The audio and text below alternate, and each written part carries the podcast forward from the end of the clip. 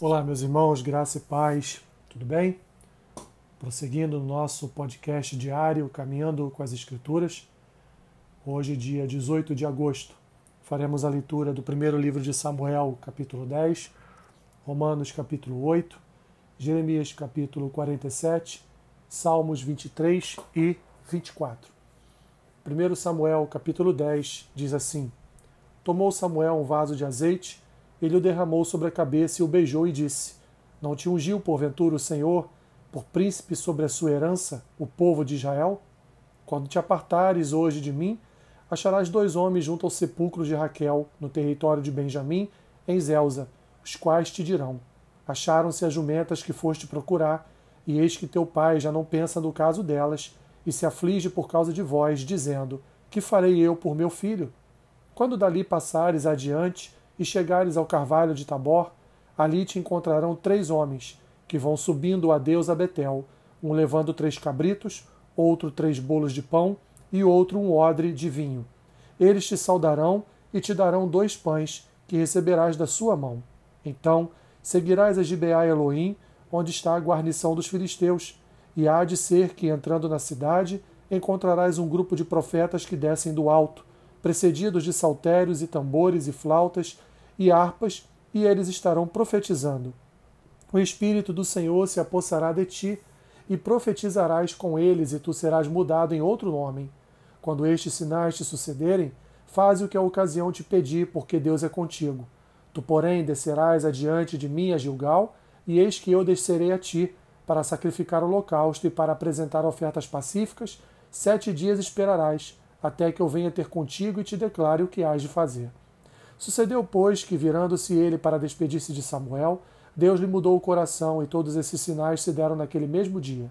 Chegando eles a Gibeá, eis que um grupo de profetas lhe saiu ao encontro. O Espírito de Deus se apossou de Saul, e ele profetizou no meio deles. Todos os que dantes o conheciam, vendo que ele profetizava com os profetas, diziam uns aos outros: Que é isso que sucedeu ao filho de Quis? Está também Saul entre os profetas? Então um homem respondeu: Pois quem é o pai deles? Pelo que se tornou um em provérbio. Está também Saul entre os profetas? E tendo profetizado, seguiu para o alto. Perguntou o tio de Saul a ele e ao seu moço: Aonde fostes? Respondeu ele: A buscar as jumentas, e vendo que não apareciam, fomos a Samuel. Então disse o tio de Saul: Conta-me, peço-te, que é que o que vos disse Samuel? Respondeu Saul a seu tio: Informou-nos de que as jumentas foram encontradas porém, com respeito ao reino de que, de, de que Samuel falara, não lhe o declarou. Convocou Samuel o povo ao Senhor em Mispa, e disse aos filhos de Israel: Assim diz o Senhor, Deus de Israel: Fiz subir a Israel do Egito e livrei-vos das mãos dos egípcios e das mãos de todos os reinos que vos oprimiam. Mas vós rejeitastes hoje a vosso Deus, que vos livrou de todos os vossos males e trabalhos, e lhe dissestes: Não. Mas constitui um rei, constitui um rei sobre nós, Agora, pois, ponde-vos perante o Senhor, pelas vossas tribos e pelos vossos grupos de milhares. Tendo Samuel feito chegar todas as tribos, foi indicada por sorte a de Benjamim. Tendo feito chegar a tribo de Benjamim pelas suas famílias, foi indicada a família de Matre, e dela foi indicado Saul, filho de Quis. Mas, quando procuraram, não podia ser encontrado. Então, tornaram a perguntar ao Senhor se aquele homem viera ali. Respondeu o Senhor: Está aí escondido entre a bagagem. Correram e o tomaram dali. Estando ele no meio do povo, era o mais alto e sobressaía de todo o povo do ombro para cima. Então disse Samuel a todo o povo: Vedes a quem o Senhor escolheu, pois em todo o povo não há um, não há nenhum semelhante a ele. Então todo o povo rompeu em gritos, exclamando: Viva o rei! Declarou Samuel ao povo o direito do reino, escreveu no livro e o pôs perante o Senhor. Então despediu Samuel todo o povo, cada um para a sua casa.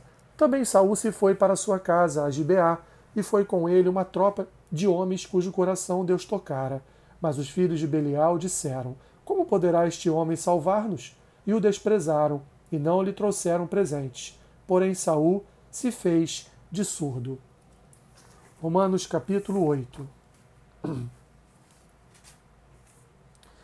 Agora, pois, já nenhuma condenação há para os que estão em Cristo Jesus porque a lei do Espírito da vida em Cristo Jesus te livrou do lei da lei do pecado e da morte, porquanto que fora impossível a lei, no que estava enferma pela carne, isso fez Deus enviando o seu próprio Filho em semelhança de carne pecaminosa e no tocante ao pecado, e com efeito, condenou Deus na carne o pecado, a fim de que o preceito da lei se cumprisse em nós, que não andamos segundo a carne, mas segundo o Espírito. Porque os que se inclinam para a carne cogitam das coisas da carne, mas os que se inclinam para o Espírito das coisas do Espírito. Porque o pendor da carne dá para a morte, mas o do Espírito para a vida e paz. Por isso, o pendor da carne é inimizade contra Deus, pois não está sujeito à lei de Deus, nem mesmo pode estar. Portanto, os que estão na carne não podem agradar a Deus. Vós, porém, não estáis na carne, mas no Espírito, se de fato o Espírito de Deus habita em vós. E se alguém não tem o Espírito de Cristo, esse tal não é dele. Se, porém, Cristo está em vós, o corpo, na verdade, está morto por causa do pecado, mas o Espírito é vida, por causa da justiça. Se habita em vós o Espírito daquele que ressuscitou a Jesus dentre os mortos, esse mesmo que ressuscitou a Cristo Jesus dentre os mortos, vivificará também o vosso corpo mortal, por meio do seu Espírito que em vós habita. Assim, pois, irmãos, somos devedores não à carne, como se constrangidos a viver segundo a carne. Porque se viverdes segundo a carne, caminhais para a morte. Mas se pelo Espírito mortificardes os feitos do corpo, certamente vivereis. Pois todos os que são guiados pelo Espírito de Deus são filhos de Deus. Porque não recebestes o espírito de escravidão, para viverdes outra vez atemorizados, mas recebestes o espírito de adoção, baseados no qual clamamos Abba, Pai. O próprio Espírito testifica com o nosso espírito que somos filhos de Deus. Ora, se somos filhos, somos também herdeiros, herdeiros de Deus e co-herdeiros com Cristo. Se com ele sofremos, também com ele seremos glorificados. Porque para mim tenho por certo que os sofrimentos do tempo presente não podem ser comparados com a glória a ser revelada em nós. A ardente expectativa da criação aguarda a revelação dos filhos de Deus, pois a criação está sujeita à vaidade, não voluntariamente, mas por causa daquele que a sujeitou, na esperança de que a própria criação será redimida do cativeiro da corrupção para a liberdade da glória dos filhos de Deus. Porque sabemos que toda a criação, a um só tempo, geme e suporta angústias até agora, e não somente ela, mas também nós, que temos as primícias do Espírito, igualmente gememos em nosso íntimo, aguardando a adoção de filhos, a redenção do nosso corpo. Porque na esperança fomos salvos. Ora, Esperança que se vê não é esperança, pois o que alguém vê, como espera? Mas, se esperamos o que não vemos, com paciência aguardamos. Também o Espírito semelhantemente nos assiste em nossa fraqueza, porque não sabemos como orar como convém. E o mesmo Espírito, mas o mesmo Espírito intercede por nós, sobremaneira com gemidos inexprimíveis. E aquele que som dos corações sabe qual é a mente do Espírito, porque, segundo a vontade de Deus, é que ele intercede pelos santos. Sabemos que todas as coisas cooperam para o bem daqueles que amam a Deus, daqueles que são chamados segundo o seu propósito.